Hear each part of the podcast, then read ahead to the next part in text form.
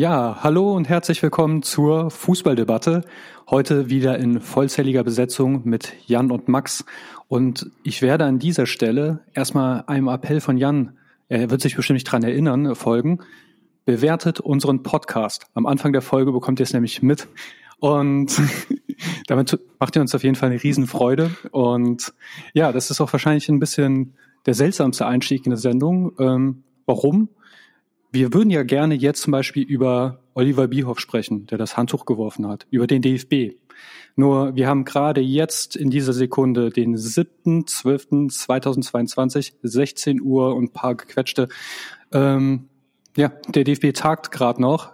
Es kommt die große Aufarbeitung. Dö, dö, dö.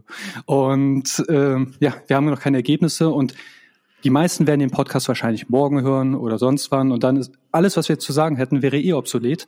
Daher haben wir uns entschieden, wir wollten heute einfach die Folge der WM widmen, den Achtelfinalen und den Viertelfinalen und ja, hallo Jan äh, und auch Max. Aber Jan, wie Hi, hast du die Achtelfinalspiele gesehen? Ähm, größtenteils ähm, ganz gut. Äh, ich finde, es waren doch ein paar Highlights dabei. Ähm, einige interessante Spiele, ähm, einige interessante Ergebnisse. Und ja, ich glaube, wir haben heute dann doch äh, ein paar Sachen zu besprechen. Ähm, auch ein paar Themen während der, der Achtelfinals. Also ich freue mich drauf. Ähm, und auch ohne deutsche Beteiligung, finde ich, äh, kann man der WM noch ganz gut folgen. Man hat jetzt halt keinen Druck mehr und ist ganz entspannt zu Hause und kann sich seine Lieblingsteams raussuchen. Ähm, und äh, noch äh, sind ja, äh, zumindest mal mein zweites Lieblings Lieblingsteam, ist ja auch noch mit dabei. Von daher alles eigentlich ganz gut. Der Max wird das bestimmt ein bisschen anders sehen mit seinen, mit seinen Spanien als zweites Lieblingsteam. Ja, da, da drücke ich ja Gott sei Dank ähm, dem Brasilianer noch die Daumen und äh, die enttäuschen mich nicht. Ansonsten, ja, ich habe die Spiele alle vom Sofa aus gesehen und ähm, war bis auf zwei, sagen ja, zweieinhalb Spiele ähm, nicht überrascht. Aber diese zweieinhalb Spiele hatten es dann doch ein bisschen in sich. Ich frage mich ja regelmäßig, abstrakte Kunst, Jazz, Arthouse-Filme, wer guckt sowas? Menschen wie du, Max. Menschen, die Spanien cool finden, die Barca gut finden, die Brasilien mögen. Äh, das das kann ich nicht verstehen. Jazz habe ich extra für dich reingenommen, Jan. äh, bei mir war es irgendwie, also ich mag Jazz auch für mich ist das Gedudel, aber ich weiß, du hast eine richtig krasse Abneigung dagegen. Und für mich waren das relativ, also teils sehr unspektakuläre Spiele. Klar, es gab jetzt die, so zum Beispiel gestern Portugal, wo ich dann sage, aha, okay, das hat mal richtig Bock gemacht, aber die meisten fand ich ein bisschen enttäuschend. Jan, du hast ähm, die These jetzt äh, geäußert, dass ich halt dass es ein bisschen langweilig ist, weil der klare Favorit sich immer durchgesetzt hat. Bleibst du dabei oder? Ja, ich, ähm, das war so ein bisschen inspiriert von von äh, der Diskussion, die glaube ich am Sonntagabend so ein bisschen war. Ähm, ja, ist ja alles so langweilig und so öde und ja, ich weiß. Frankreich hatte 3-1 gewonnen, England führte 3-0 und dann sitzt man dann zu Hause und denkt so, ja, gestern auch äh, Holland 3-1, Argentinien 2-1. Das waren jetzt alles keine Spektakelspiele, aber ähm, meine These war halt, wer im Viertelfinale am Freitag Holland-Argentinien sehen will und am Samstag Frankreich gegen England, der muss halt auch mal davor damit leben, dass die Favoriten sich unschön durchsetzen, damit man dann sozusagen ähm, an das Spektakel kommen kann. Also die Vorspeise, ne, die war schon ganz okay, aber man freut sich eben dann jetzt auf den ersten Hauptgang und das sind jetzt halt auch ein paar Viertelfinals dabei. Äh, eigentlich muss man ganz ehrlich sagen, drei von vier Viertelfinals sind für mich richtige Knaller. Und wenn ich die so lese, da habe ich richtig, richtig Bock drauf, die zu gucken. Ähm, ein Viertelfinale, gut, da müssen wir jetzt durch, aber drei von vier sind schon auch richtig geil. Welches wäre das? Das eine, wo wir alle durch müssen. Mhm. Ja, natürlich, natürlich Brasilien, Kroatien. Da hat ja keiner Bock drauf. Nein, Quatsch. Äh, natürlich Marokko gegen Portugal. Also das ist jetzt was, was ich jetzt rein von den beiden Namen her nicht so spektakulär und geil finde. Ähm, wobei es, glaube ich, trotzdem ein gutes Spiel werden wird. Ähm, aber das ist jetzt nichts, wo ich jetzt vor der WM gesagt hätte, ähm, Moment mal, äh, lass uns alle Termine absagen zu meiner Frau. Wir müssen an den Tag zu Hause sein, denn da wird Marokko gegen Portugal angepfiffen. Ähm, das sicherlich nicht. Da sind dann halt so andere Namen, äh, die ich eben genannt habe, doch dann die deutlich größeren und spannenderen Teams. Hab schon mit einem Freund äh, gemailt die Woche. Äh, schöne Grüße, Jens. Ähm, und wir haben beide gesagt, Samstagabend Frankreich, England ist eigentlich ein richtig geiles, geiles Highlight, auf das wir uns äh, beide jetzt schon sehr, sehr freuen. Ich erwarte das größte Spektakel seit der Schlacht um Waterloo. Äh, Max, die Achtelfinale, ich habe kenne gar nicht deine Meinung, jetzt so ganz diffus nur dargestellt. Hattest du mit denen Spaß oder war es auch so eher so, dass du gegens Einschlafen gekämpft hast? Wie war es bei dir? Nee, ich hatte mit den Spielen fast ausschließlich meinen Spaß. Ja, also wie gesagt, es ist, also ja gut, Spanien hat jetzt aus meiner Sicht natürlich äh, nicht so viel Spaß gemacht, wobei ich dem Spielen doch ein bisschen was abgewinnen kann. Und äh, ja, ich, ich freue mich einfach auf die, auf die Viertelfinalpartien auch, weil der Jan hat schon gesagt, also drei davon sind auch potenzielle Endspiele, wobei ich glaube, dass Argentinien, Niederlande fußballerisch echt Gefahr läuft, Magerkost zu werden. Mhm. Also rein vom Krasser fußballerischen her. Ja, äh, wir gucken uns die ja eh nochmal später äh, genauer an. Ähm, bei mir war es ehrlich gesagt ich verstehe, was Jan da getwittert hat und es stimmt schon, der Favorit hat sich immer durchgesetzt. Ich finde aber der Favorit, der hat immer ein bisschen langweilig gespielt. Und ich will jetzt hier mal eine steile These droppen. Das Turnier wird von den Mannschaften entschieden, die guten Defensivfußball spielen. Marke Italien 2006, total ätzend, langweilig, erfolgreich. Und ich glaube irgendwie, da scheint sich da so ein bisschen durchzusetzen. Und weil die Mannschaften, die spektakulär spielen, die fliegen auch spektakulär raus. Deutschland. Deutschland hat spektakulär gespielt. Ähm, aber was, was haltet ihr von der These, bevor wir auf die Spiele gucken? Max? Ja, ich glaube, ich glaube, du musst eine, du musst eine gute Defensive gewinnen, äh, gestellen, um ein Turnier, Turnier zu gewinnen. Und ähm, wenn du äh, äh, in der Defensive sicher stehst, dann kommst du auch kommst du auch weit. Und vorne hast du immer jemanden, ähm, einen Einzelkönner, der dir einen reinlegt. Messi, Mbappé, ähm, Harry Kane, ähm, da hast du einen und gestern Portugal äh, sechs Stück. Also ähm, darauf kann man sich verlassen und ähm, das ist das Rezept. Eine Mannschaft nehme ich da raus, ganz bewusst Brasilien. Ansonsten ähm, bin ich, glaube ich, mit der Meinung, ähm, ja, bin ich, glaube ich, fahre ich, glaube ich, ganz gut. Wobei die Brasilianer, die haben in den ersten beiden Spielen keinen Torschuss aufs, also die, die verteidigen auch gut. Es fällt halt nicht auf zwischen dem vielen anderen ekligen, was sie präsentieren und auch guten natürlich. Ich will ja nicht nur haten. Max, was hältst du von der These? Ja, ich weiß auf jeden Fall, wo, wo die herkommt und ich bin da bei dir. Ähm, man kann scheinbar mit ähm, Slatko Dalic Ball äh, diese Weltmeisterschaft gewinnen. Hm, schön. Das, das ist doch Musik in meinen Ohren. Gut, dann, äh, ich würde sagen, fangen wir mal chronologisch an. Jan hat es ja gerade eben schon gesagt, Niederlande hm, oder wer war es irgendwie? Nee, du warst es, der Magerkost prognostiziert hat bei Niederlande gegen Argentinien. Niederlande gegen die USA war jetzt auch also ich fand es besser, als ich es erwartet hatte. Ja, also wir haben Tore gesehen, wir haben ein ziemlich verrücktes Tor sogar gesehen, bei dem ich immer noch nicht weiß, wie es physikalisch zustande kam. Das Tor von den Amerikanern nämlich. Ähm, ich glaube, sowas kannst du wirklich nicht verteidigen, aber in meinen Augen hat der Bessere gewonnen, weil ja, das, was Louis van Gaal macht, ist nicht schön anzusehen. Das ist Dalitsch-Ball, aber hinten stehen die wie eine Eins und vorne reichten halt einfach Gagpo und äh, Memphis Depay und demnach würde ich sagen, schon folgerichtig weiter. Und die Amis, ich habe mir ein bisschen mehr von denen erwartet, aber es ist nicht schlecht. Du siehst halt einfach, für die kommt die WM zu früh, ähnlich wie für Kanada. Und mal sehen, ob sie bei der Heim-WM vielleicht einen drauflegen können, vielleicht sich irgendwie in einem Genlabor auch einen guten Stürmer zusammenzüchten können. Timothy Weah hat das ja schon gut gemacht. Aber ja, so einen richtigen Knipser, der fehlt denen. Hat ja Jan auch äh, prognostiziert. Ja, das ist genau das eingetreten, was ich gesagt habe. Ähm, die hatten genug Chancen am Samstag gegen die ähm, Niederlande, aber sie haben dann einfach in den entscheidenden Momenten nicht geknipst. Und das ist halt das, was ich eben gesagt habe. Du kannst hinten ganz gut stehen und darauf hoffen, dass vorne irgendwas reinfällt. Das äh, haben sie einfach nicht. Ne? Sie haben dann wirklich dieses überragende Tor gemacht. Äh, das ist wirklich ein Fall für die Curiosity Show. Äh, like wer es noch kennt aus den 80er Jahren, 90er Jahren, diese australischen Typen, die so verrückte Sachen gemacht haben. Ähm, das ist wirklich physikalisch ein Wunder. Ähm, aber dann hatten sie danach auch ein paar Minuten Oberwasser und das nutzen sie einfach nicht. Ne? Und dann muss man wirklich sagen, ähm, äh, Denzel Dumfries muss man wirklich herausheben in diesem Spiel. Ne? Zwei Vorlagen, ein Tor, ähm, die rechte Außenbahn beackert, ein, ein Schienenspieler, wie wir ihn äh, suchen. Also was der auf der rechten Außenbahn spielt, habe ich in Deutschland zuletzt 2006 gesehen äh, vom kleinen Philipp. Ähm, wirklich sensationell mit einem Spielverständnis und ähm, technisch sind die sowieso alle gut.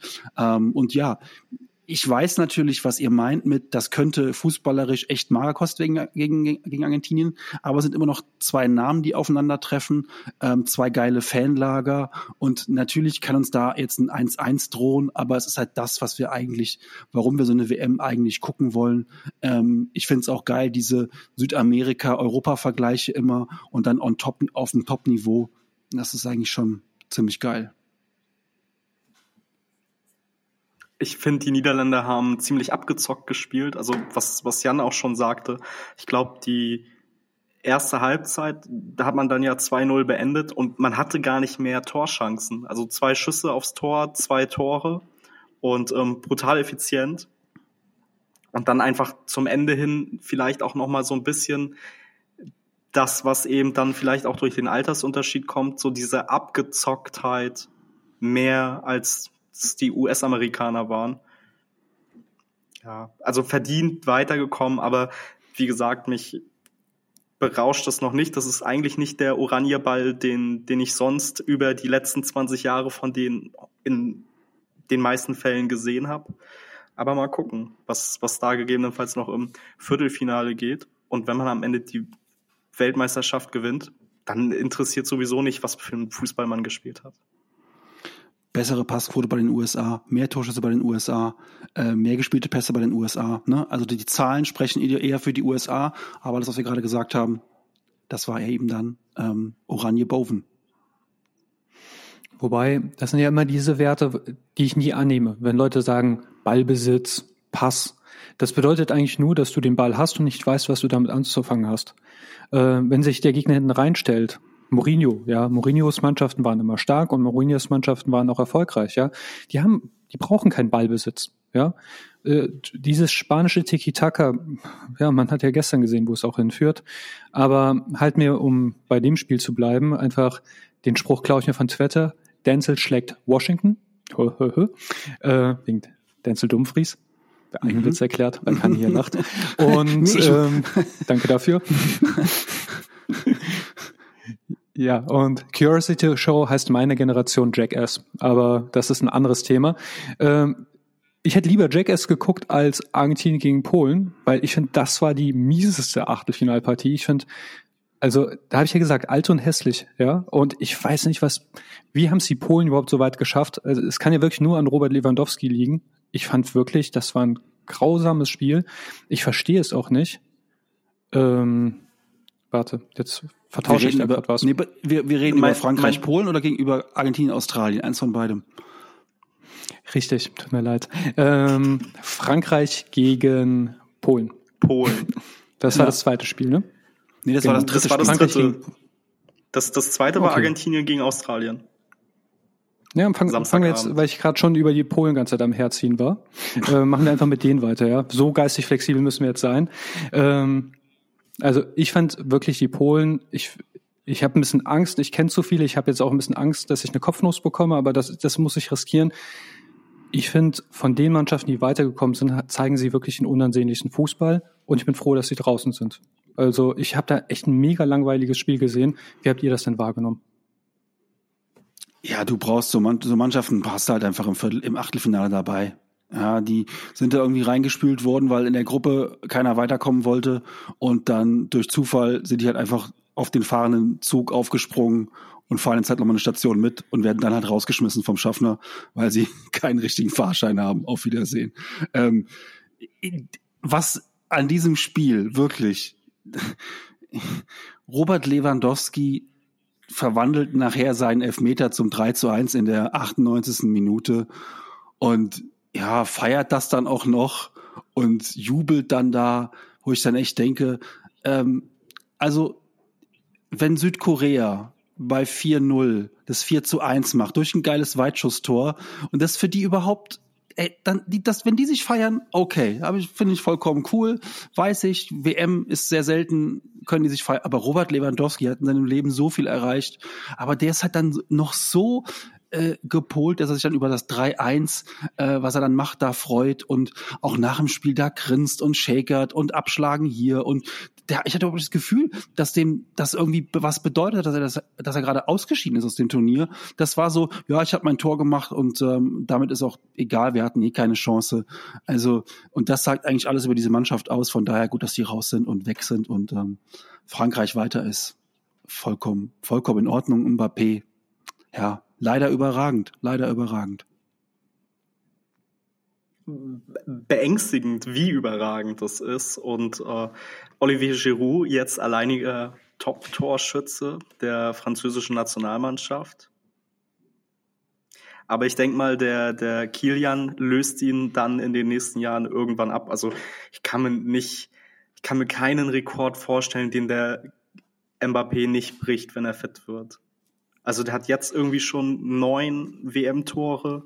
Der wird vermutlich bei der nächsten WM dann auch, da ist er noch nicht mal 27, ähm, den, den Klose-Rekord brechen und ähm, Hut ab.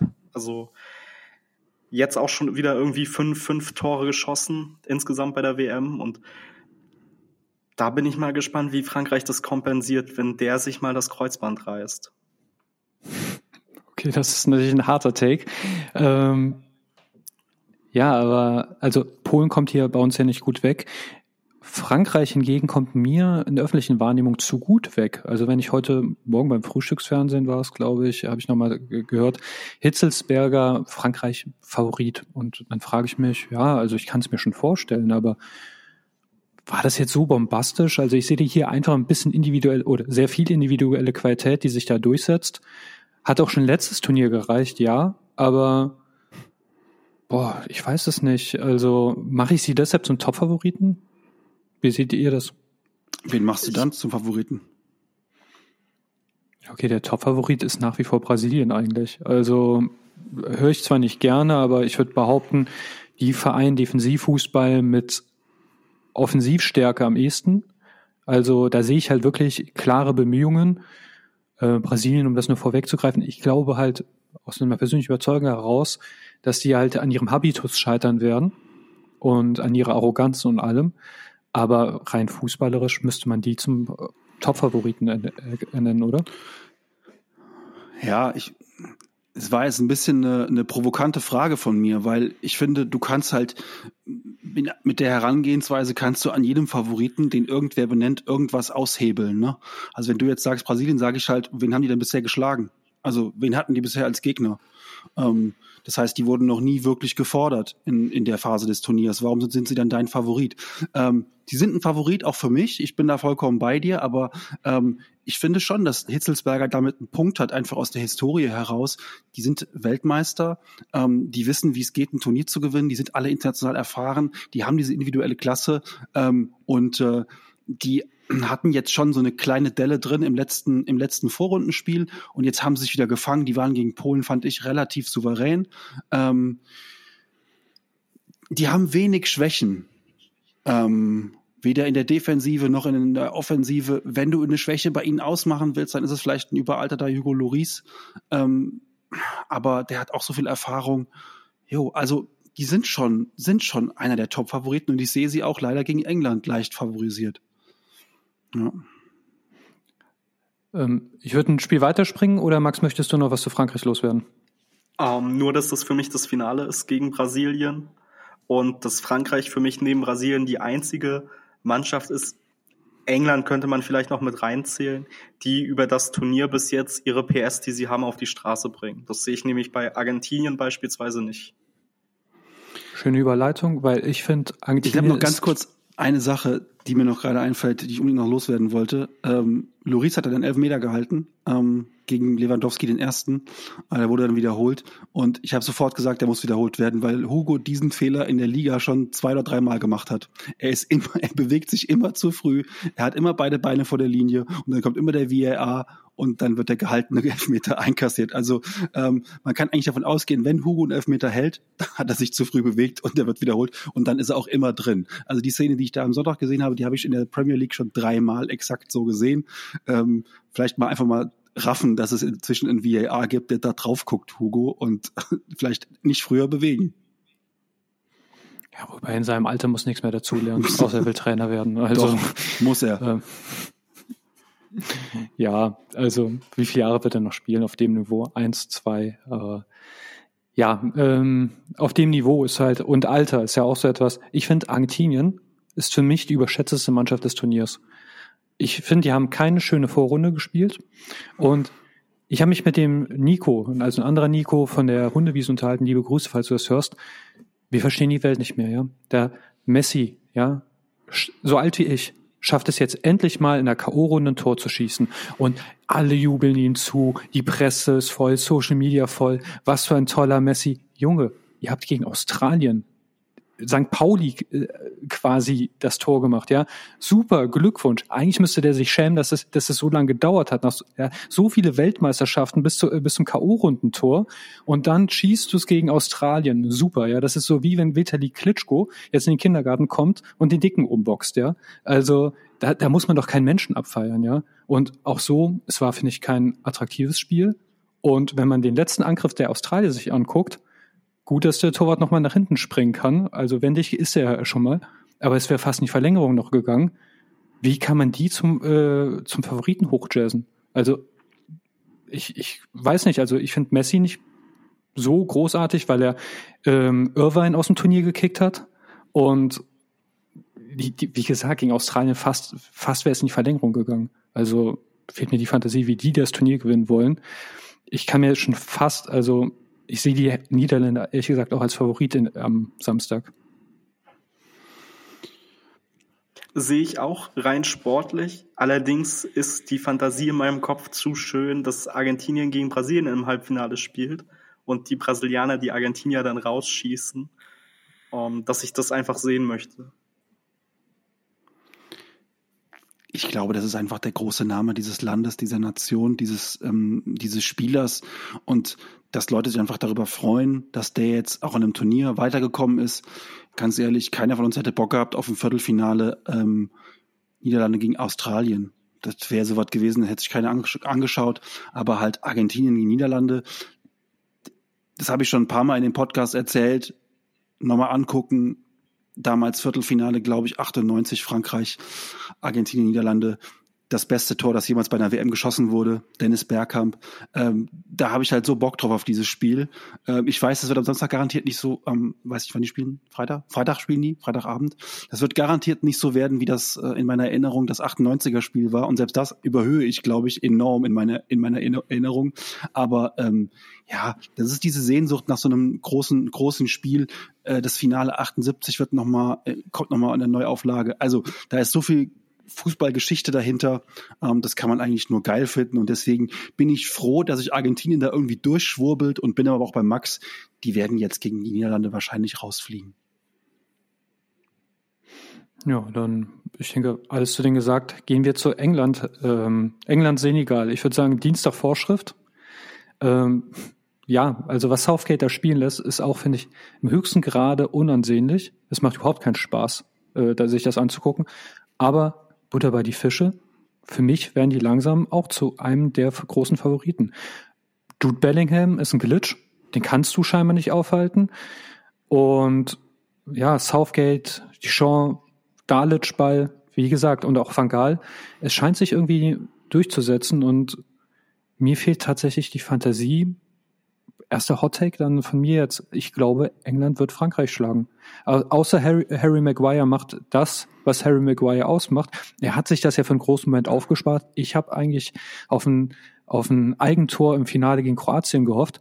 Aber äh, daher, ich weiß nicht, die Engländer sind nicht so chancenlos, wie, wie sie gemacht werden.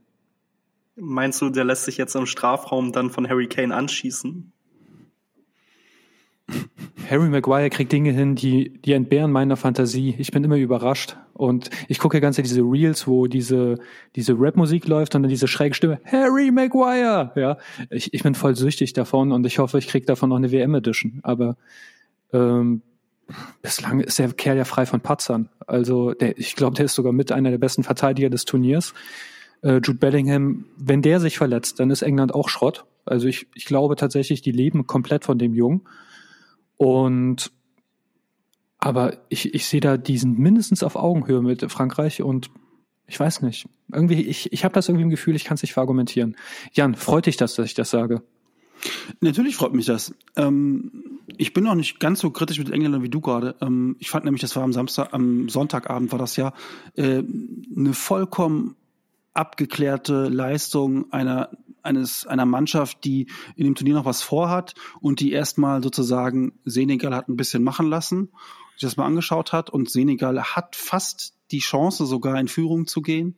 Und dann haben sie aber eiskalt zugeschlagen im Stil einer Top-Mannschaft. Und ähm, wenn man so, ich folge ja vielen Engländern auch bei Twitter ähm, und dann merke ich auf einmal so, das Rumoren war groß, völliges Unverständnis für die Aufstellung von Gareth Southgate.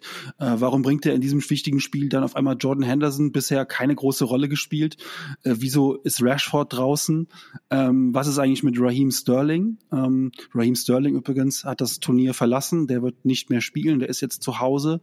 Ähm, ist, glaube ich, der dritte oder vierte Profi in diesem Jahr, bei dem irgendwelche ähm, Räuber vor der Tür standen und seine Familie bedroht haben und seine Bude ausgeräumt haben und er ist dann nach Hause geflogen. Ähm, vollkommen verständlich, weil er jetzt bei seiner Familie sein will. Ähm, und es gab so viel Unmut im Netz für die Aufstellung von Southgate und dann ähm, macht Henderson es 1-0. Also das ist halt auch wieder so eine Geschichte.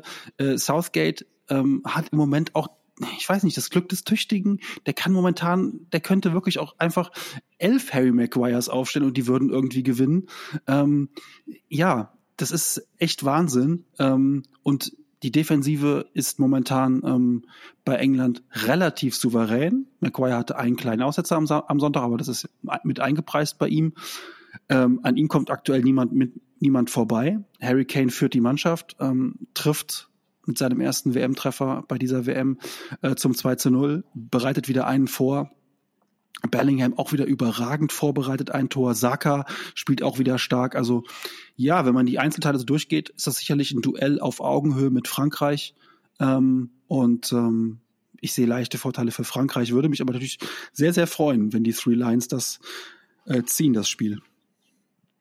Nur um eins zu relativieren, Senegal hat es auch nicht möglich gemacht. Ich meine, deshalb sage ich ja Dienstag äh, Vorschrift. Senegal war halt, du hast halt sehr schnell gemerkt, die können da eh nicht mithalten. Und warum soll sich dann England in einem Achtelfinale verausgaben? Ja, man muss ja auch wirklich ein bisschen die Kräfte einteilen. In dem Punkt war es jetzt nicht mal als Kritik an England. Ich fand es halt einfach langweilig. Das ist halt so, wie wenn Bayern gegen, keine Ahnung, Bielefeld spielt. Da geht mir ja auch keiner ab, außer es geht 7-0 aus. Und Max, äh, warst du denn, hat dich das Spiel abgeholt? England gegen Senegal, nicht so, nicht so richtig, ja. Also, ich fand die erste Halbzeit war doch ein bisschen C, bis, bis dann die Tore gefallen sind. Aber ja, wie, wie du schon sagst, Dienst nach Vorschrift, ein gutes Pferd springt nur so hoch, wie es muss. Ja, und das haben die Engländer gemacht. Mein Hot Take an der Stelle, Jude Bellingham wird Spieler des Turniers. Für mich aktuell der potenziell beste Spieler im Turnier. Ähm, gegebenenfalls, wenn natürlich irgendwie Frankreich Weltmeister wird, dann wird es vermutlich Kylian Mbappé aber der, der Jude wird mindestens bester, na, äh, bester Nachwuchsspieler des Turniers. Nee, das wird äh, aus irgendeinem Grund eh wieder dieser eine Spanier, den, den Petri, den ich nie gut spielen sehe. also, ja, äh, ich, ich, ich liebe den ja. Ich liebe den ja. Ich, ich könnte mir vorstellen, dass dieser Titel eher an Gavi geht, weil der ein bisschen auffälliger bei dem Turnier war. Ähm, ich hatte eigentlich vor dem Turnier gedacht, dass es Jamal Musiala wird, aber dafür ist er halt leider nicht lang genug im Turnier geblieben. Ja, Petri und Gavi oder wie die alle heißen, ähm, die haben ja gerade mal ein Spiel mehr gemacht. Also warum sollen die das werden? Das kann ja gar nicht sein. Das wäre ja ein Witz, wenn die FIFA äh, da jemanden nominieren würde, der vier Spiele gemacht hat. Also da muss schon wirklich jemand mit seiner Mannschaft auch mindestens mal im Halbfinale gewesen sein. Ansonsten brauchst du den gar nicht für eine Elf des Turniers vorzuschlagen. Und auch Bellingham wird's nicht, wenn die Engländer jetzt am Wochenende rausfliegen. Und das ist auch völlig in Ordnung. Ne? Was ist halt krass ist bei denen, muss man wirklich mal sagen, die haben drei Leute, die 19, 20 und 21 sind, die alle noch U21 spielen können in ihrer ersten Mannschaft. Ne, also die haben nicht nur einen, wie wir, Musiala, die haben halt einfach mit Bellingham, Saka und Foden da drei drin. Und äh, Bellingham spielt da noch eine super zentrale, wichtige Rolle in der ganzen Mannschaft. Also ähm, das ist wirklich unfassbar. Ähm, bestimmt auch eine hohe Qualität und ähm, das zeigen auch die letzten Turniere. Die werden auch in den nächsten Turnieren noch stark sein, selbst wenn sie jetzt am äh, Samstag gegen äh, Frankreich ausscheiden sollten. Weiß ich nicht, ich hoffe, ich kann mir gut vorstellen, es gibt so ein Elver-Drama. Also da, ich rechne mit allem am Samstagabend. Wobei wir ja mit dem Yusufa Mokoko noch einen sehr jungen Spieler haben und auch einen Florian Würz, der ja jetzt aus seiner Verletzung wiederkommt. Ja, ja. Ich aber die, ich weiß nicht. Ich, ich weiß, was du meinst. Aber, aber ich bei Hansi Flick noch nicht spielen sehen, die Leute, die du gerade aufgezählt hast. Ja, also die zwei Talente haben wir ja noch. Ähm, Wobei Mukoko, der ist mir wirklich ein bisschen zu kurz gekommen bei der WM.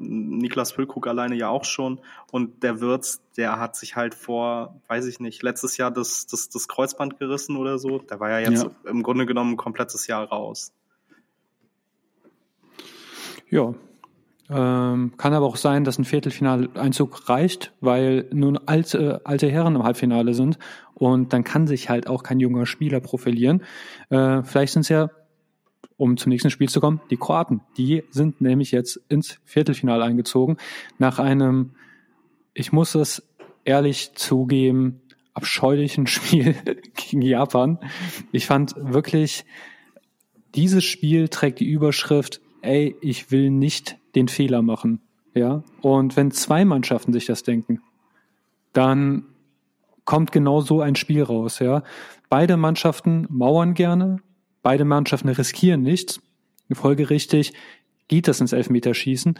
Ähm, dass Japan ein Tor gemacht hat, entsprang ein bisschen im Zufall, finde ich. Kroatien einmal einen schönen Kopfball. Aber bevor jetzt jemand, also ich habe das im Netz häufiger gelesen und es gibt ja immer dieses, also aus zwei Gründen. A, die haben uns rausgeworfen, die müssen was sein. Und dieses, ja, nee, ich drücke dem kleinen Underdog das. Ja, nee. Wenn man auf die Reihenzahlen guckt, war Kroatien die ein bisschen bessere Mannschaft, die ein bisschen bemühtere und die ein bisschen spielbestimmendere. Ich würde schon sagen, daher kann man damit leben. Was ich sehr kritisch finde, ist, wenn ich doch weiß, ich habe die bessere Mannschaft zur Erinnerung, Japan hat Zweitligaspieler aufgestellt, ja, weil sie keine besseren haben, dann suche ich die Entscheidung. Ich gehe nicht in die Tombola. Das ist Wahnsinn, was, was der Dalic da gemacht hat. Das hat mir nicht gefallen und den Japanern nehme ich es da nicht übel. Die können nichts anderes. Die können sich hinten reinstellen, dann sehr, sehr, sehr engagiert verteidigen und den Konter suchen. Kroatien sollte gegen Japan mehr können. Das hat mich auch ein bisschen geärgert. Aber wir sind scheinbar Spezialisten in Punkte Elfmeterschießen, vielleicht der Weltmeister der Elf im Elfmeterschießen. Von den letzten acht Spielen, also K.O.-Spielen, haben wir es siebenmal über die Verlängerung geholt respektives Elfer schießen, ist ja auch eine Qualität, die vielleicht noch in diesem Turnier nützlich werden kann. Eine Qualität auf jeden Fall, die Spanien ganz offensichtlich nicht hat. Ja, das Elfmeterschießen. Oh, ja, es war wirklich kein schönes Spiel. Ähm, ich habe 120 Minuten imaginär mit dir mitgelitten, Chris. Und äh, ja, dann, dann äh, das Elfmeterschießen war ja Gott sei Dank nicht so anstrengend. Das war ja relativ schnell klar. Ähm, deswegen war ich da dann erleichtert, dass das nicht auch noch so eine eklige Zitterpartie wird. Ansonsten ähm, Perisic, jetzt der Kroate mit den meisten Toren bei großen Turnieren. Und äh, ich glaube, also viel mehr ist von meiner Seite aus zumindest nicht zu dem Spiel zu sagen.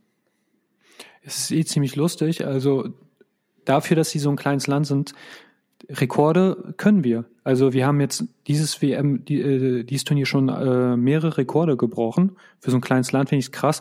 Was ich noch krasser finde, ist, bei Rekorden reden alle immer von Ronaldo, Messi und anderen Größen.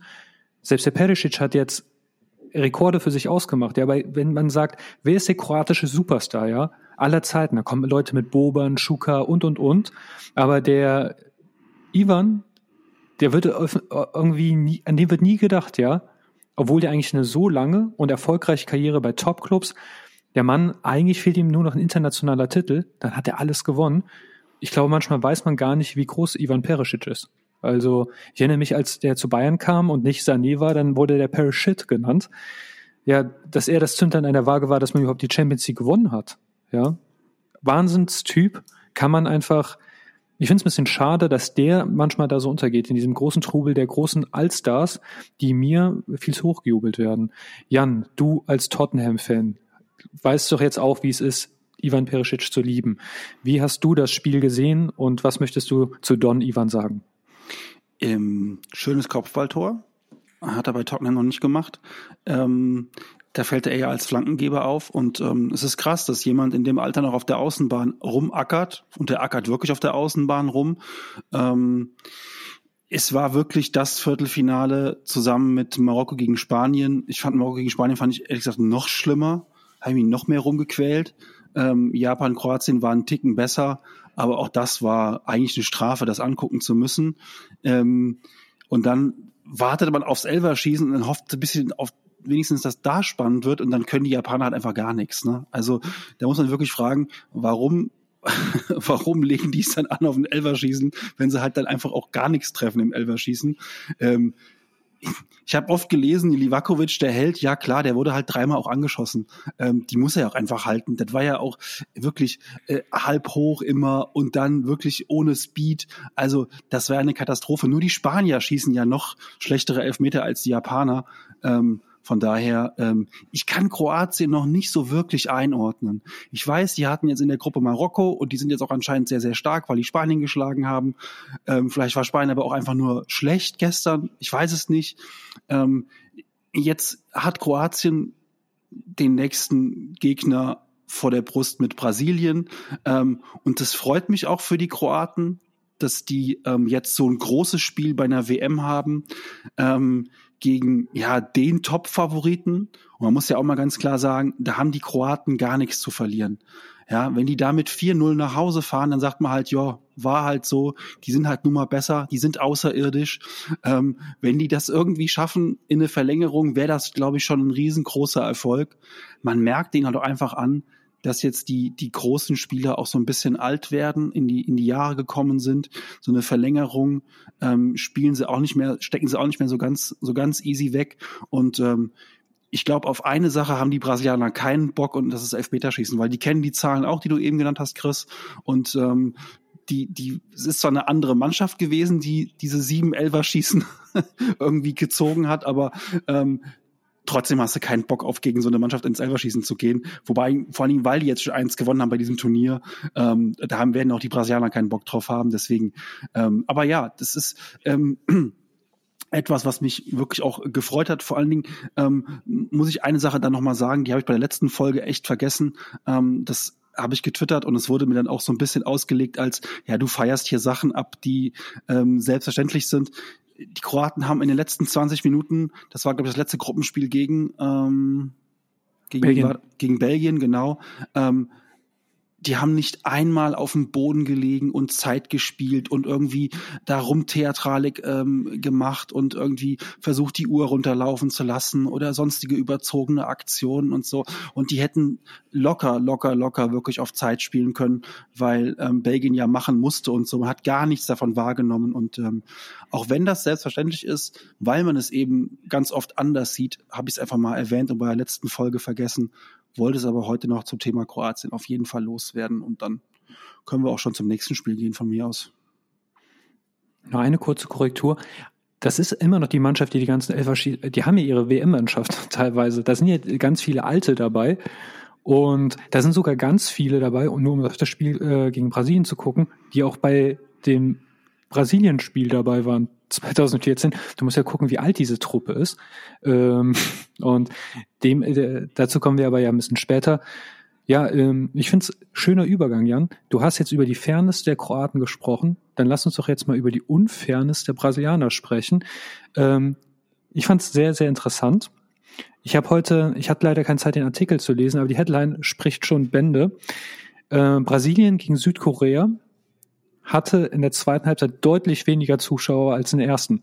Klar, weil das Spiel entschieden ist, aber auch, glaube ich, weil keiner Bock hat, den Brasilianern beim Siegen zuzugucken.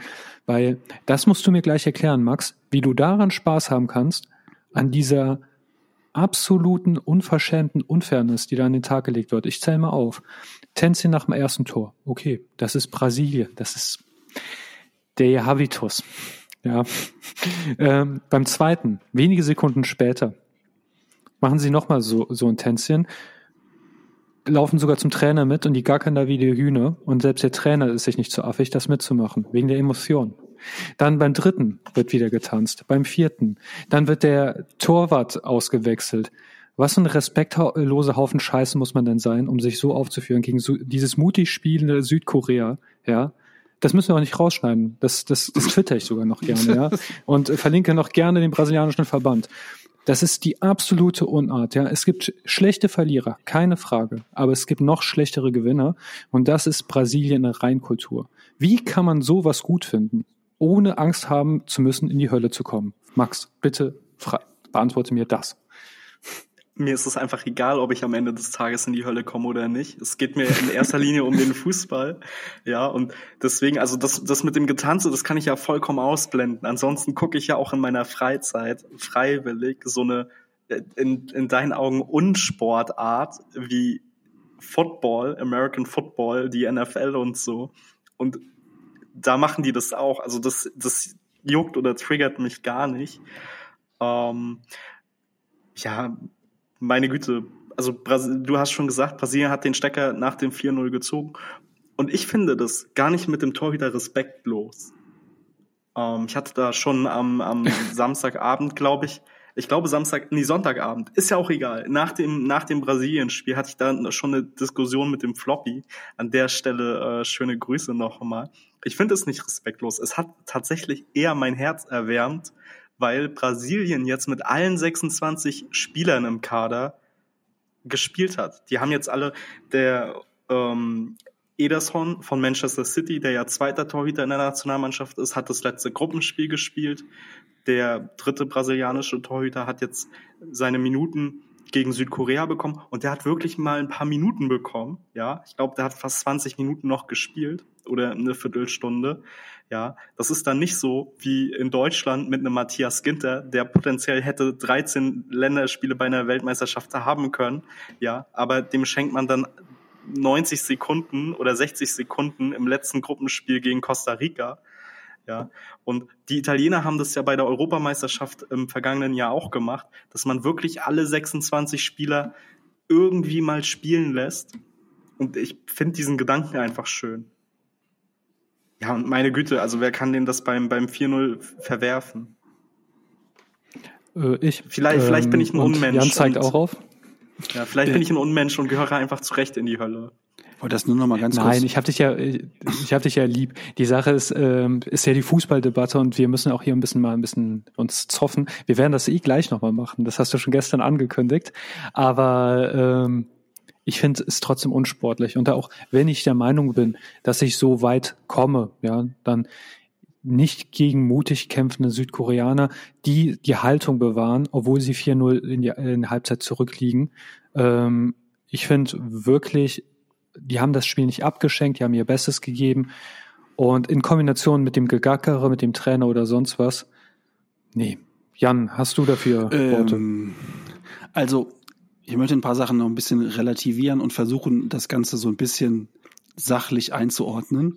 Ähm, ich finde es nicht unfair. Du hast eben unfair gesagt und ich glaube, unfair findest du es auch nicht. Ich glaube, wir können uns darauf ja, einigen, dass es, dass es, respektlos ist. Es ist einfach respektlos in meinen Augen. Ähm, und die Diskussion dann, äh, ja, das ist deren Mentalität und das ist deren Lebensart und so weiter. Ja, dann ist die halt in meinen Augen scheiße und die kann auch in meinen Augen scheiße sein, ähm, weil ich einfach denke, dass das gehört sich in dem Moment nicht. Ähm, dass man das erste Tor bei einer WM, das 1-0 feiert, hey, kein Ding, mach das. Dass man sich dann so ein choreografiertes Tänzchen überlegt, denke ich schon wieder so, hm, okay, was ist das für eine Nummer? Okay. Ähm, dann beim 2, 3 und 4-0 da so diese, diese, äh, diese Tänzchen weiter aufzuführen, sich vorher noch immer so ins, ins Ohr zu flüstern, was man jetzt denn für ein Tänzchen macht, ähm, da muss ich ganz ehrlich sagen, ihr habt auch jetzt nicht gegen England oder Frankreich oder oder sonst irgendeine große Nation gewonnen in diesem Turnier. Ne? Ihr habt jetzt nicht im Halbfinale die Argentinier rausgeschlagen, rausgeworfen, sondern ihr habt gegen Südkorea, die sich irgendwie in dieses Achtelfinale verirrt hatten, habt ihr gewonnen. Ja, also ähm, das ist auch kein Grund. Und sich dann so feiern zu lassen. Feier diese Treffer von mir aus, wenn du, wenn du, wenn du in einem, in einem Spiel ähm, hoch überlegen bist gegen einen, gegen einen Gegner, auf der eigentlich nominell auf Augenhöhe ist und die einfach, du einfach daher spielst. So wie wir übrigens damals im Halbfinale in Maracana die Brasilianer hergespielt haben. Und jetzt mal ganz ohne Witz, da haben wir uns ab dem 4-0 wirklich, da haben wir sparsamst gejubelt, sparsamst. Ähm, wir hätten im Nachhinein, habe ich gesagt, hätten wir einmal wie die Drachen bei Game of Thrones das Maracana in Schutt und Asche legen müssen. Und zwar beim 7 zu 1 noch mit der ganzen Bank hätten wir eine Ehrenrunde laufen sollen nach dem siebten Tor. Nur um mal zu zeigen, was unsere Lebensfreude so ist. Alter, was da los gewesen wäre, zu Recht. Ja, ich, ich wollte übrigens eigentlich sachlich das Ganze einordnen. Ich merke gerade, das ist mir absolut nicht gelungen. Nein, ähm, zurück. Also, äh, Spaß, natürlich, alles Spaß, alles auf einer Metaebene Spaß. Ähm, ich will auch nicht, dass wir das, dass wir das 7 zu 1 dann da so abfeiern wie die Geisteskranken. Muss auch nicht sein. Ähm, dem Anlass entsprechend das zu machen. Und ich habe auch nichts gegen tolles Spielen. Ne? Also zum Beispiel Richarlison hält den Ball dreimal im Kopf hoch. Aber das macht er in der Situation nicht, um den Gegner zu verarschen oder um respektlos sein, sondern ähm, das macht er in der Situation, weil es gerade passt. Und das bereitet ja auch das Tor vor. Von daher, ey, feuerfrei, mach das. Wenn du so gewinnst, ey, hab ich, dann liebe ich das genauso wie du, Max. Dann finde ich es super, wenn jemand sowas macht. Wenn man den Ball hochhält, weil man ihn hochhält, um daraus einen Spielzug zu generieren, weil man damit einen Gegner nass macht. Das sehe ich ich auch alles ganz anders. Ähm, Gab es auch mehrere Szenen. Ja, okay, dann macht er das halt so. Aber dieses Getanze, nee. Ich möchte nur einen Vergleich bringen, weil der Max, äh, ich sehe, es äh, juckt ihn in den Finger. Wir in Deutschland führen, wir, wir gewinnen die Weltmeisterschaft 2014 und danach haben wir eine Siegesfeier und dann machen wir eine Riesendiskussion auf, weil wir ganz kurz, wie machen die Gauchos, ja? Danach am nächsten Tag, äh, kann wir, darf man so gewinnen? Darf man sich so benehmen? Ey, wenn ich das jetzt mit dieser Emotion und Lebensart und sonst was vergleiche, ja, ähm, ey, ganz ehrlich, also sorry, also das ist allein diese beiden Spiele gegenüberstellen und ja, Max, wir haben in Deutschland einfach keine Lebensfreude, deswegen können wir uns da nicht so. ich wusste, dass das kommt. nicht, Natürlich. Das, deswegen können wir uns da nicht, ja, genau, deswegen können wir uns da nicht freuen drüber. Ähm, zwei Sachen nur ganz kurz an der Stelle noch. Neymar hat vor dem Turnier gesagt, man hat für jedes Tor so einen Tanz einstudiert und ähm, sie haben in der, im, im Trainingslager zehn Tänze einstudiert ja, also die brasilianische Nationalmannschaft hat Stand jetzt sieben Tore geschossen, also da kommen noch drei mindestens. Und äh, Neymar meinte dann, äh, wenn wir mehr Tore schießen, dann äh, lassen wir uns da auch noch was einfallen. Also freut euch da, da kommt noch ein bisschen. Glaube ich nicht. Boah. Vielleicht haben wir die Kroaten ja ein, ein, ein, einstudiert. Aber naja. Ähm, zum Spiel ich, an einem Punkt will ich Jan korrigieren. Die haben sich, die, ich finde, die Koreaner haben sich da nicht rein verirrt. Die haben sich hereingekämpft gegen Portugal und gerade deshalb hat es mich richtig geärgert, wenn so eine kleine mutige Nation, die keiner auf der Karte hat, äh, mit einem Helden, der eine Maske tragen muss, die es bestimmt nicht leichter gemacht hat.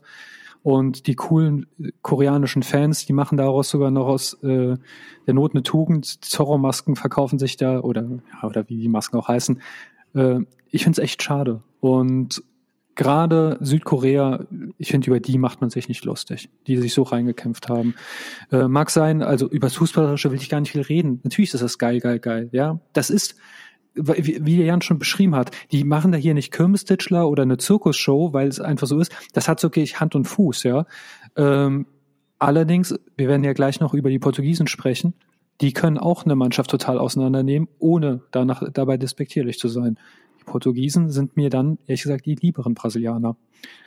Ähm, hat noch jemand was zu diesem Spiel zu sagen? Ansonsten würde ich gerne weiterspringen.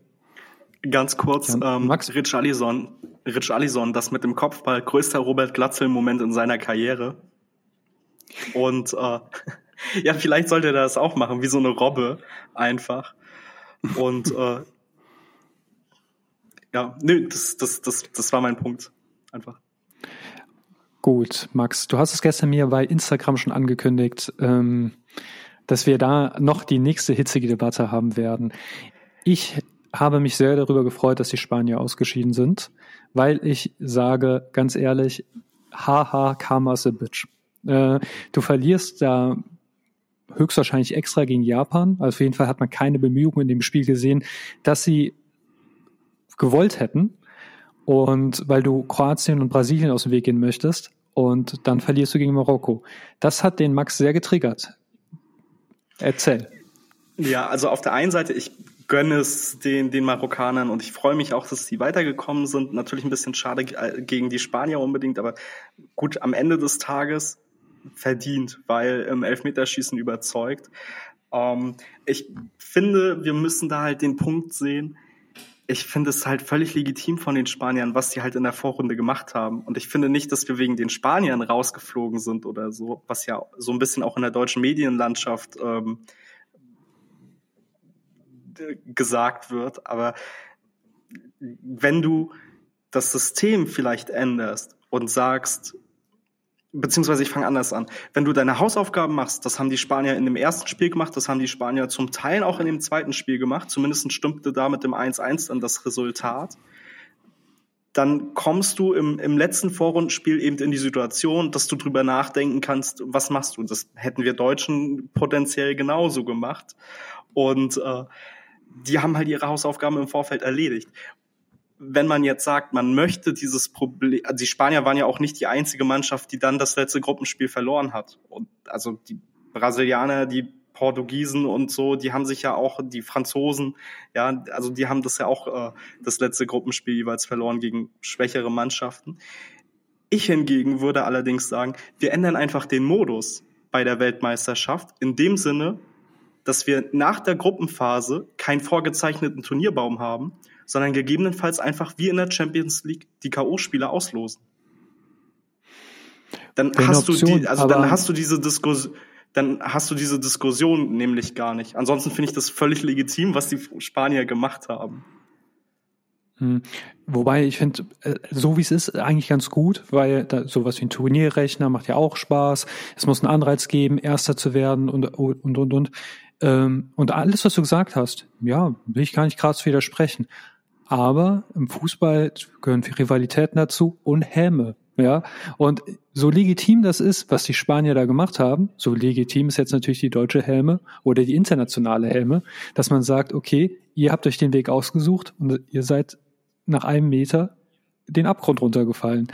Und ähm, daher finde ich es ich, ich lache jetzt gerne über Spanien, die tatsächlich aber, wenn sie so gespielt hätten wie gestern, auch sich an den Kroaten ebenso die Zähne ausgebissen hätten. Deshalb muss man über Brasilien gar nicht nachdenken. Wenn mit der Leistung gestern, weil, um zum Spiel zu kommen, ich, ich war schockiert, dass Marokko hätte das in der regulären Spielzeit klar machen können und in der Verlängerung auch. Ich verstehe halt nur nicht, warum Marokkaner in den gegnerischen 16er laufen, um nicht zu schießen. Dann wird ein Haken geschlagen, dann wird der Ball, das Tempo verlangsamt, bis der Innenverteidiger es doch holt. Die standen dreimal vom Tor und haben nicht abgeschlossen. Und das, das wollte ich irgendwie, das habe ich nicht verstanden. Das hat das Spiel auch nicht ordentlich attraktiver gemacht. Aber die, diese Defensivleistung der Marokkaner, die, Hut ab, die beste Defensive des Turniers stellen. Erst ein Gegentor. Viele Mannschaften, Kroatien, Brasilien, äh, England oder Niederlande haben zwei Gegentore, was auch bombastisch ist, aber das Marokko gegen Kroatien, Belgien, und jetzt auch Spanien es geschafft hat, nur ein Gegentor zu bekommen, da, da muss ich sagen, hier, vielleicht ist es hässlich, aber Respekt. Jan, du warst jetzt so lange still. Ich habe euch äh, aufmerksam zugehört und würde in ein paar Situationen nochmal widersprechen wollen. Ähm, die Spanier haben den Fehler gemacht, den viele gemacht haben und vor dem ich gewarnt habe. Ich habe ja auch gesagt, ich würde lieber gegen Kroatien spielen, äh, als gegen Marokko. Denn bei Kroatien weiß ich, was ich bekomme. Ich kenne diese Mannschaft und kenne auch die Einzelspieler und weiß, was mich erwartet. Und Marokko ähm, gegen so eine Mannschaft haben die meisten europäischen Mannschaften noch nicht gespielt. Die sind echt eklig zu bespielen. Die haben eine unfassbare Körperlichkeit. Ähm, die sind technisch richtig gut. Es gibt in Europa wenige Mannschaften, die so spielen. Das heißt, das ist, das ist ein bisschen eine Wundertüte. Du kennst zwar Hakimi und wie sie alle heißen, du kennst auch Zierch und so, aber in der Kombination, in der sie da spielen, kennst du sie eben nicht. Der Kollege Buffal gestern, den habe ich gesehen in der Premier League, der war lange Zeit, ah, ich glaube bei Southampton. Hoffe ich. Ja, ich meine, der war, ey, ohne Witz, der ist an keinem vorbeigekommen, außer am Mannschaftsbetreuer im Training. Der hat mit dem Ball niemanden stehen lassen. Auf einmal spielt er gestern, ey, wo du denkst so, Alter, was ist mit dem los?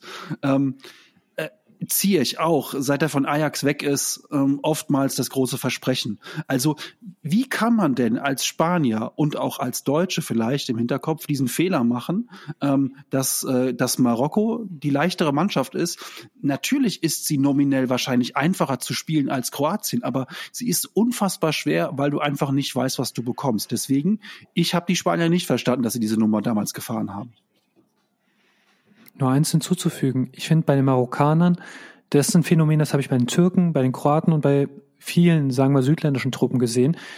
Es gibt manche Spieler, die sind im Verein vielleicht gar nicht mal so bombastisch, aber die ziehen sich ein Nationaltrikot an und auf einmal werden die irre. Irre im positiven Sinne, die zerreißen sich, die machen alles, die, die laufen mehr Meter als sonst, äh, die wachsen über sich hinaus und bei den Marokkanern beobachte ich das auch, ja. Nicht, dass jetzt die, äh, die Stars da äh, sonst schlecht sind, aber so kämpfen habe ich die noch nicht. Also ich habe die noch nie so kämpfen sehen.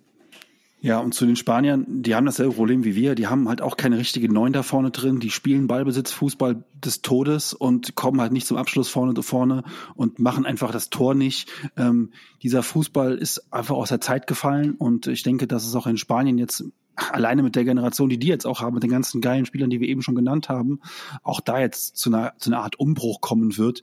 Kann mir nicht vorstellen, dass Enrique da als Trainer noch lange bleibt, ähm, denn das ist schon noch eine Enttäuschung für die, nur im Achtelfinale und dann nur gegen Marokko rauszufliegen im Elfmeterschießen.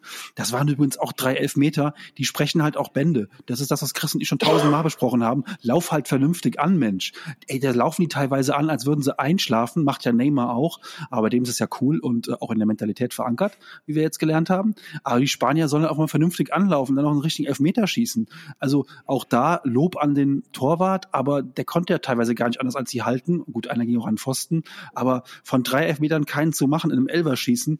Luis Enrique sagte gestern, die hatten die Aufgabe, 1000 Elfmeter bei ihren Vereinsmannschaften zu trainieren. Und anscheinend haben sie das nicht gemacht.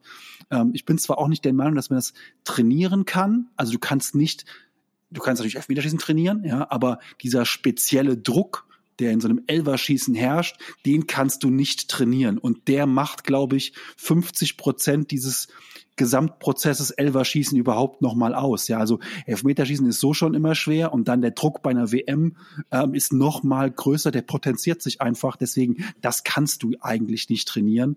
Ähm, von daher, äh, die hatten zwar die Hausaufgabe, aber jo, ging irgendwie schief und ähm, ja, jetzt haben wir halt dann auch im Viertelfinale Marokko gegen Portugal irgendwann vor der Brust. Ja, und ja, wenn man mal auf die reinen Statistiken guckt, auch wenn, wenn Christi als die unrelevanten, den oder den unrelevanten Teil der Statistiken ähm, betrachtet, ist das schon schwindelerregend. Also die Spanier über 1000 Pässe gespielt, Marokko um die 300. Ja, Spanien 8 zu 0 Ecken, ähm, Ballbesitz bei über äh, oder bei knapp 80 Prozent und ähm, das ist Wahnsinn und schwindelerregend. Ja, aber, ja, aber spielt mir doch nie Karten. Du gewinnst Absolut. mit solchen Werten nicht. Also ja, nicht immer. Ähm, das ist ja, also ich sehe es tatsächlich. Also der Fußball um die 2010er Jahre, ja, war oder vielleicht ja, davor, da war das der Fußball, der zum Erfolg geführt hat. Aber ich verstehe die Spanier da eh nicht. Also 2014 sind sie schon mit ihrem Tiki-Taka gestartet, 2018 jetzt ebenso. Es ist auch nicht mehr so krass, wie es mal war oder so, aber dieses Festhalten an der falschen Neun, das hat zwei Top-Mannschaften aus diesem Turnier raus eliminiert. Ja? Ähm, Deutschland und Spanien. Und ich weiß nicht, es wird doch irgendwo in diesem großen Land irgendeinen Menschen geben, den du in die Mitte stellen kannst, der groß ist wie ein Baum und der einfach vielleicht nicht der geilste Fußballer ist, aber weiß, wo das Tor steht, ist manchmal auch was wert. So, dann hatten wir, bleibt noch ein Spiel übrig. Oder Max, bitte. Ja. Hm? Äh, ganz kurz noch ähm, zu der Leistung der Marokkaner, weil das wirklich beachtenswert ist. Also Marokko ja jetzt die einzige afrikanische Mannschaft im Viertelfinale und überhaupt erst das vierte afrikanische Team, was überhaupt ins Viertelfinale gekommen ist. Nach dem Senegal, Ghana und äh, Kamerun zusätzlich auch noch das, die arabische Welt vertreten. Also ähm, da ist auch die, die Laune ziemlich groß und äh, freut mich auch für die, wenn ich ehrlich bin. Ähm, Gerade auch, ich weiß, hört nicht jemand gerne, aber ist ein Katar, ist ein arabisches Land und wenn dann, das ist vielleicht auch für die Stimmung ganz gut. Also die Marokkaner wirklich, irgendjemand hat es getwittert, ich glaube Tobias Escher war es, wenn die bei spanischem Ballbesitz ganz Zeit pfeifen wollen, dann brauchen die sehr gutes Lungenvolumen die Ballbesitzwerte, die du gerade eben gesagt hast, äh, sprechen ja Bände. Jo, aber gehen wir mal aufs letzte Spiel. Ähm, fassen wir es zusammen. Schweiz, sehr interessant. Äh, da kommst du ins Achtelfinale und dann machst du mal eine Systemumstellung. Warum denn nicht? Ja, also das, das musst du dich auch mal trauen. 6-1 das Ergebnis. Gonzalo Ramos durfte von Anfang ran. Ronaldo durfte nicht den Rekord von Eusebio brechen. Ähm, und durfte, wurde er später erst eingewechselt, aber ich glaube, das ist der Mut, den Hansi Flick nicht hat. Ja, und dieser Mut hat sich gestern ausgezahlt. Portugal hat ja Schweiz komplett zerstört. Ich bin auch ehrlich gesagt sehr enttäuscht von den Schweizern, ähm, dass sie wirklich so untergegangen sind. Aber die Portugiesen, Hut ab. Ähm, durch die, durch die Vorrunde wirklich so durchgequält, wirklich unspektakulär. Marke, ein gutes Pferd springt nur so hoch, wie es muss. Aber das gestern das war Brasilien, ohne eklig zu sein. Und das fand ich richtig, richtig geil. Also Hut ab. Ja, bei, bei Portugal jeder Schuss ein Treffer. Bei, bei Portugal gefühlt jeder Schuss ein Treffer und ähm, bei den Schweizern herrscht große Uneinigkeit, wer dann jetzt schlussendlich für diese Niederlage verantwortlich ist. Es scheint sich da, scheinen sich da zwei Lager abzubilden. Ja, das eine ist ähm, das Lager rund um Granit Xhaka und äh, dem Frankfurter Gibril So, die ähm, sagen, wir sind Profifußballer, wir müssen, ähm, also das, das sollte für uns auf dem Niveau kein Problem sein. Ähm, die Niederlage hat nicht am System gelegen. Und dann gibt's noch das Lager um Sheran Shakiri und den von dir, Chris, so hochgeschätzten ähm, Haris Sefirovic, die meinen, äh, der Trainer ist also der Trainer ist Trainer und äh, wir haben 6-1 verloren und äh, das sagt alles aus. Ja, in so einem wichtigen Spiel das System umzustellen, das macht Pep Guardiola regelmäßig und auch bei dem geht's schief und er hat Einzelspieler, die das tausendmal besser können als die Schweizer. Ähm, von daher, ähm, warum machst du das? Warum änderst du in so einem wichtigen Spiel das ganze System und äh, damit wird auch die ganze Mannschaft so ein bisschen verunsichert. Das ist total unnötig und äh, ja, Portugal gestern äh, zeigt einfach, dass man auch schön Fußball spielen kann, ohne hinten raus dann doof rumzutanzen. Ähm, herzlichen Glückwunsch dazu. Ähm, überzeugt mich jetzt zum ersten Mal wirklich. Ähm, spielen tollen Fußball. Ähm, der Stürmer gestern hat mich ebenso begeistert wie euch alle ähm, auch. Drei Tore im ersten Spiel zu machen, sensationell. Der Typ ist auch noch äh, blutjung. Ähm, und dann bringen die einfach in der 87. so einen Raphael Leao, ähm, den man eigentlich spätestens bei FIFA 19 und 20 immer in seine Truppen geholt hat, für kleines Geld, weil man wusste, das ist so eine FIFA-Rakete. Ähm, von daher, ja, ähm, ich habe so ein bisschen das Gefühl, dass Portugal jetzt mit dem 6-1 der Geheimfavorit ist und damit jetzt gegen Marokko einfach rausge raus ausscheidet. Das könnte denen echt passieren, ähm, dass die da mental vielleicht nicht ganz so gefestigt sind. Aber was wir gestern Abend halt auch erlebt haben, ähm, war das, was in Deutschland eben nicht passiert ist. Ähm, man hat CR7 auf der Bank gelassen ähm, und hat einen neuen jungen heißen Stürmer gebracht und bei uns hat man Thomas Müller spielen lassen. Und das ist der große Unterschied ähm, zwischen uns und den Portugiesen. Von daher kann man den Portugiesen zu ihrem Trainer gratulieren und uns aktuell nicht so wirklich. Ähm, das war gestern schon auch so eine Art, um diesen Begriff mal zu benutzen, Zeitenwende ähm, im portugiesischen Fußball. Ähm, und für CR7 natürlich auch rein, rein Gesichtsgymnastiktechnisch eine riesen Herausforderung. Er wusste halt bei jedem Tor, es gehen die Kameras ganz kurz auf den Schützen und dann auf mich. Also er musste immer so kurz ins die Kamera lächeln, weil er wusste, jetzt werde ich hier gefilmt und finde das alles natürlich super geil nach außen.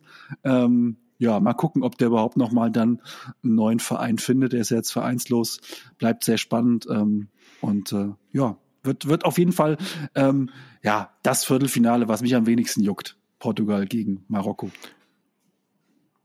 Ja, ähm, wir gehen einfach genau, einfach dann rückwärts zurück. Äh, Portugal, Marokko, hm, ich glaube tatsächlich, ah, nee, ich glaube, das wäre eine klare Kiste. Portugal wird Marokko schlagen. Also Marokko sind jetzt, ähm, die fallen immer mehr Spieler weg und die können das nicht kompensieren, glaube ich. Ähm, die hatten gestern schon ein weniger, dann im Spiel hat sich noch einer verletzt. Ich weiß jetzt nicht, wie schlimm es ist, aber auf jeden Fall wird er nicht ein paar Tagen eine Wunderheilung machen. Portugal hat einen Lauf und ich, ich lehne mich mal weit aus dem Fenster. Ähm, falls sie im Halbfinale gegen Brasilien ran müssen, ist es das Ende. Falls es gegen die Kroaten sind, sind sie im Finale. Und weil Kroatien nicht Portugal schlagen kann aus irgendwelchen Gründen. Daher drücke ich den Marokkanern die Daumen, für ein vielleicht Rematch, auch an sich, weil sie der Underdog sind.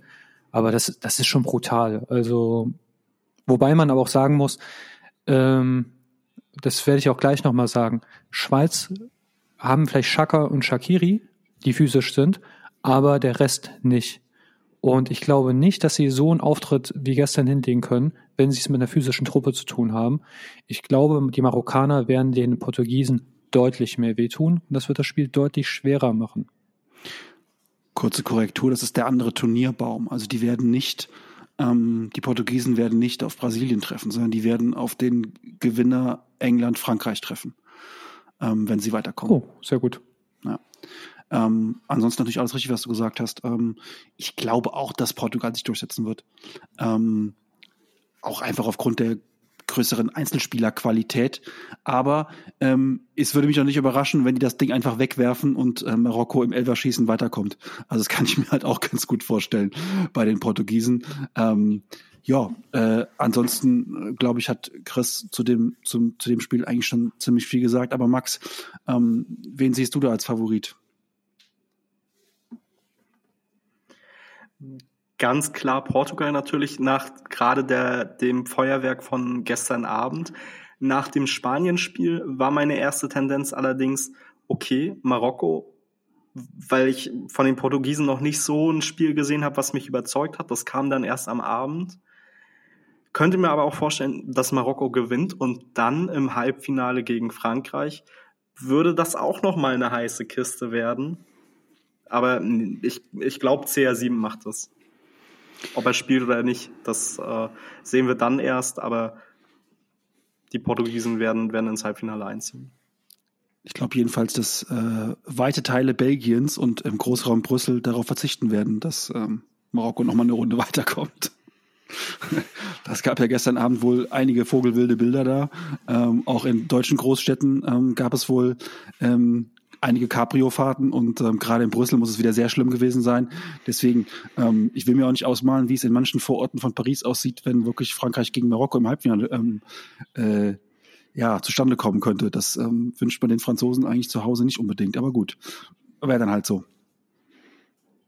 Ja, da hätten sie zumindest mal Stimmung. Also die, ähm, die französische Nationalmannschaft, die sorgt nämlich nicht für Stimmung. Bei der letzten WM, ab dem Finale hat man sich ein bisschen dafür interessiert. Aber natürlich war das jetzt auch eher ein bisschen biestig gemeint. Aber gut, wegen dem Spiel sind wir uns einig. Und ähm, gehen wir mal dann auch zu Brasilien gegen Kroatien. Ich sag mal, ich nehme mich mal ganz weit aus dem Fenster. Die Chancen entstehen für mich 75-25. Also Brasilien ist der Favorit. Ich glaube aber, was gegen Brasilien spricht. Ähm, die hatten bislang nur mit Kirmestruppen, oder ja, nicht nur Kirmestruppen, aber die hatten keinen echten Gegner bislang und die hatten bislang keinen physischen Gegner. Äh, Kroatien ist perfekt defensiv organisiert. Josh Guardiol verdreifacht momentan gerade seinen Marktwert und ganz ehrlich, er macht kaum Fehler. Je länger Kroatien die Null hält, desto wahrscheinlicher wird es auch, dass Kroatien, die noch eine Rechnung mit Brasilien offen haben, das drehen kann.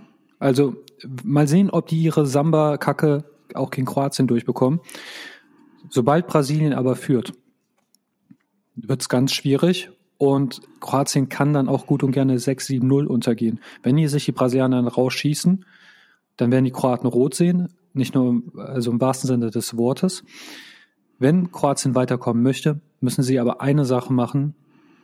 Ein Tor ist Pflicht. Ich glaube nicht, dass ein 0-0 reichen würde. Ähm, aber wie gesagt, ich glaube, Brasilien fehlt es, mangelt es an Tugenden. Und ich glaube, Kroatien hat die. Und vielleicht gewinnt hier die Tugend gegen die Spielfreude. Aber Neun mit Serbien hatte man ja Mach, Max, mach, mach, mach, mach. Okay, okay. Ja, aber mit Serbien hatte man ja in der Vorrunde eine Mannschaft, die ja ähnliche Attribute hat wie die Kroaten. Und äh, gegen das, also gegen die Serben hat man 2-0 gewonnen. Auch wenn die Serben natürlich nicht, nicht auf der Höhe sind, wie es die Kroaten sind, sind es ja trotzdem Mannschaften, die sich zu einem gewissen Teil miteinander vergleichen lassen. Oder würdest du, würdest du nicht mitgehen, Chris? Also ich verstehe, wo das herkommt. Beide spielen physisch hart, defensiv momentan sehr. Eigentlich sind sie sich wirklich sehr, sehr ähnlich. Ähm, ich habe aber das Gefühl, dass Kroatien das, was sehr untypisch ist. Normalerweise haben die Serben immer die bessere Defensive gehabt und wir die besseren Stürmer. Aber ähm, bei den Serben, da sie, die sind in einem, die sind noch nicht so reif wie wir. Bei uns tut es gut, dass wir so viel Opas haben, die sich nicht mehr provozieren lassen, die sich nicht mehr locken lassen. Und bei den Serben, da, ich glaube, wenn die so, so fokussiert wären wie die Kroaten, dann wären die auch, hätten die auch tatsächlich das Achtelfinale gesehen. Ich glaube, das, daran scheitert es ein bisschen, weil diese, man hat es ja gegen Schweiz gesehen, diese Kanten im Sturm oder sonst was, Mitrovic oder sonst was, ja, der weiß, wo das Tor steht und alles, aber du hast schon gesehen, die waren immer kurz zum Eskalieren. Und diese Schwäche haben die Kroaten scheinbar bislang abgelegt. Also die Brasilianer sind für mich in dem Spiel wirklich richtig hoher Favorit. Ich würde sogar Chris Quote noch ein bisschen steigern. Ähm, ich sehe da aktuell wenig Schwächen.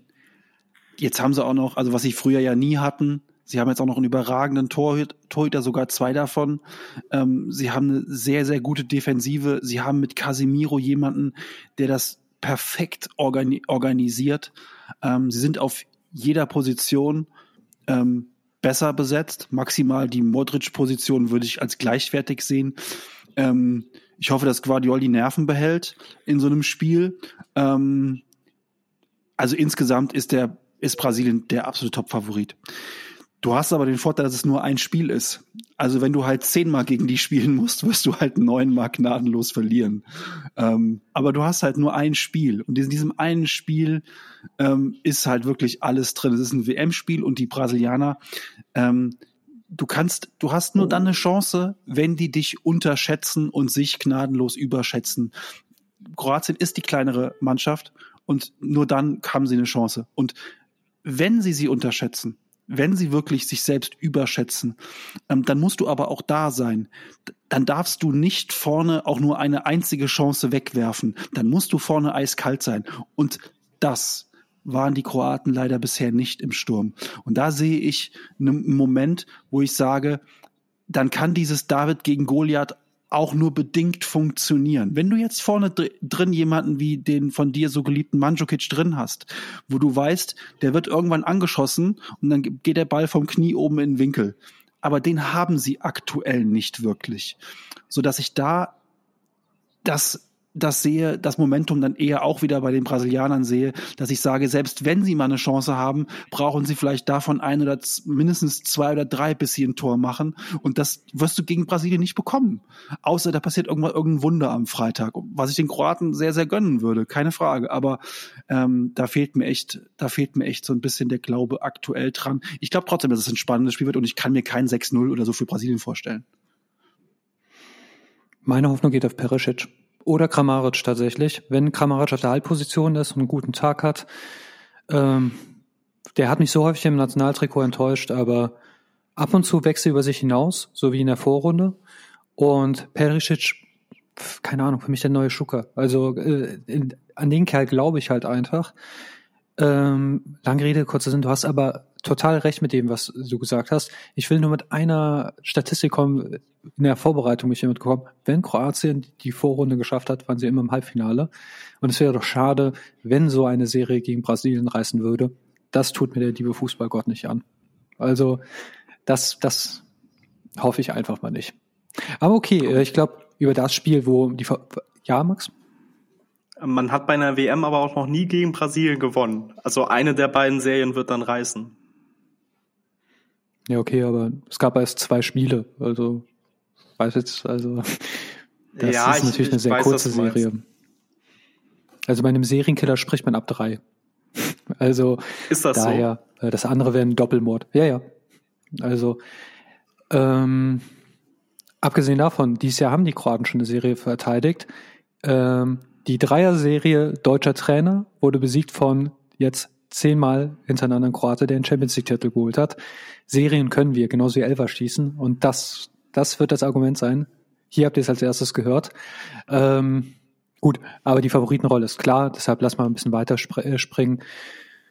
Nehmen wir jetzt einfach mal England, Frankreich. Ich sag, wie gesagt, für mich komplett ausgeglichen. Ich sehe die Engländer nicht chancenlos.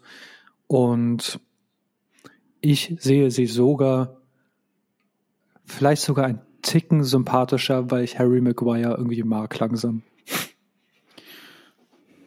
Wenn es da nach Sympathie geht, gewinnt England das am Wochenende, am Samstag ähm, 3-4-5-0, keine Frage. Ähm, ich ich habe es eben schon gesagt, für mich ist Frankreich da leichter Favorit, ähm, kann mir aber auch vorstellen, dass England das ähm, in einem hochdramatischen Spiel gewinnt, weil ich glaube, es wird auch wirklich hochdramatisch. Ähm, kann mir aber auch äh, sozusagen, glaube aber auch, dass es erstmal ein langes Abtasten geben wird. Äh, beide Mannschaften werden erstmal darauf achten, dass sie defensiv gut stehen ähm, und dann auf ihre Offensivkräfte vorne vertrauen, die bei beiden, bei beiden Mannschaften unfassbar gut sind.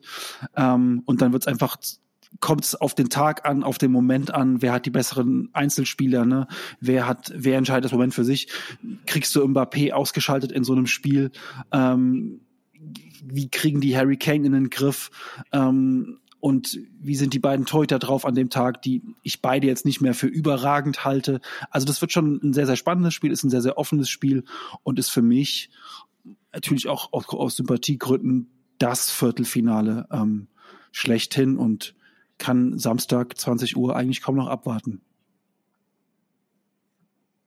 Frankreich gewinnt 3-0 und äh, schießt die Engländer nach Hause. Das ist mal ein Statement. Ähm, Jan, willst du dich noch verbal zur Wehr setzen oder fährst du gerade jetzt hoch nach Kiel, nee, um ich, das wie ein nee, Gentleman zu regeln? Nee. Erstens, also das ist ja freie Meinungsäußerung, der Max kann das gerne, kann das gerne so behaupten. Ähm, Warum zwinkerst du gerade? es, es fehlt ja, es fehlt ja komplett auch an der, an der Begründung dafür und ähm, ich denke mal, der Max hat sich heute schon genug disqualifiziert mit seiner Brasilienliebe und mit seiner Spanienliebe. Ähm, ja, was soll man dazu noch sagen heute? Ich habe es ja, einfach im Urin, ich kann es nicht, nicht begründen. Es ja. ist, einfach, ist einfach da, so wie der Chris glaubt, dass sich England durchsetzt. Ist bei mir so 3-0 Frankreich, habe ich irgendwie zwei Tore der Kilian und äh, vermutlich wieder eins der, der Olivier Giroud. Und äh, lassen wir uns einfach überraschen. Ja, das ist, ich denke, ein guter Kompromiss. Lassen wir uns überraschen. Ähm, aber wir haben ein bisschen Einigkeit, was das letzte Halb äh, Viertelfinale angeht. Oder, oder, also ich weiß, der Max wünscht sich Argentinien. Aber Max, ist es denn so, dass du auch glaubst, Argentinien kommt weiter? Ich glauben, oh, ich glaube, das wird ein wirklich zähes Spiel und am Ende macht es vermutlich irgendwie ein Messi-Schuss aus 20 Metern, der irgendwie unten links reingeht. Ja, also ja, ich doch, ich, ich glaube auch da an die Argentinier. Nee, kann ich mir nicht vorstellen. Also überhaupt nicht. Ähm, in meiner, in meiner Fantasie vorgesehen, dass da ähm, die Argentinier weiterkommen sollten mit den Leistungen, die sie bisher gebracht haben. Ich glaube wirklich, ähm, wir erleben ein Halbfinale ähm, zwischen Brasilien und den Niederlanden. Und ähm, ich denke, dass sich im letzten Viertelfinale, was wir jetzt gerade eben besprechen, ähm, die Niederländer durchsetzen werden. Äh, Louis van Gaal ähm, wird nochmal richtig einen raushauen. Firebeast technisch. Hat auch jetzt verbal schon mal ein bisschen einen rausgehauen ähm, gegenüber Argentinien. Also auch da wird schon mal so ein bisschen, sind die verbalen Scharmützel schon mal vorbereitet. Ähm, von daher, ich, ja. Klär uns auf. Bitte? Klär uns auf, was hat er gesagt? Ich habe ähm, ich, hab's, ich hab's auch nicht mehr im Wortlaut, Wortlaut genau drauf, aber ich glaube, er hat schon auch ähm, die Argentinier ein bisschen schlechter gemacht ähm, in seinem in seinem Statement und hat so ein bisschen die die verbale ähm, die verbalen Scharmützel vorbereitet. Ähm, von daher, ich würde ihm, mich würde es für ihn freuen. Ähm, auch aus seiner aktuellen Situation heraus fände ich es einfach cool, wenn er da äh, mit diesem, mit dieser Mannschaft ähm, weiterkommen würde und dann ähm, ja Argentinien auch nach Hause schickt.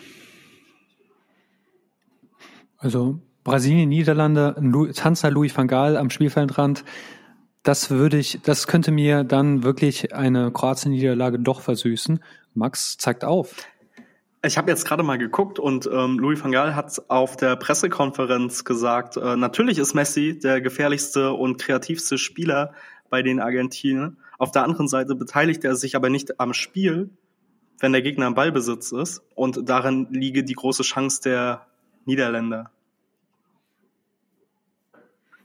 Ob das für Luke de Jong gilt, steht natürlich auf einem anderen Papier. Also ich weiß nicht, also ich, ich will den Tulpengeneral jetzt nicht in Frage stellen, also äh, aber also Holland hatte jedenfalls schon ja. deutlich geilere Mannschaften und ist deutlich früher rausgeflogen. Das muss man auch mal festhalten.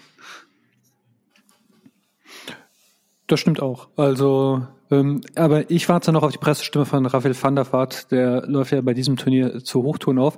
Ich habe aber noch zum Abschluss, wir haben jetzt über alle Viertelfinale gesprochen, ein kleines Quiz für euch. Diesmal bin ich mal der Quizmaster. Hahaha. oh. Schön. Den Witz habe ich seit der Klassenfahrt in der neunten Klasse nicht mehr gebracht, ähm, als ich mit Edding und einem DIN A4-Block Quizshows veranstaltet habe.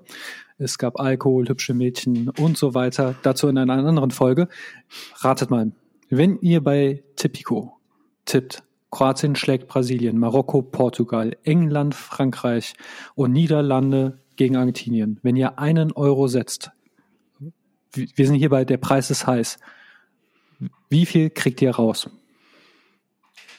Also, die alle vier müssen so ausgehen und ich setze einen Euro. Was war das nochmal? Auf, genau. auf, auf, auf Kroatien? Marokko, auf, Niederlande auf Marokko? und England.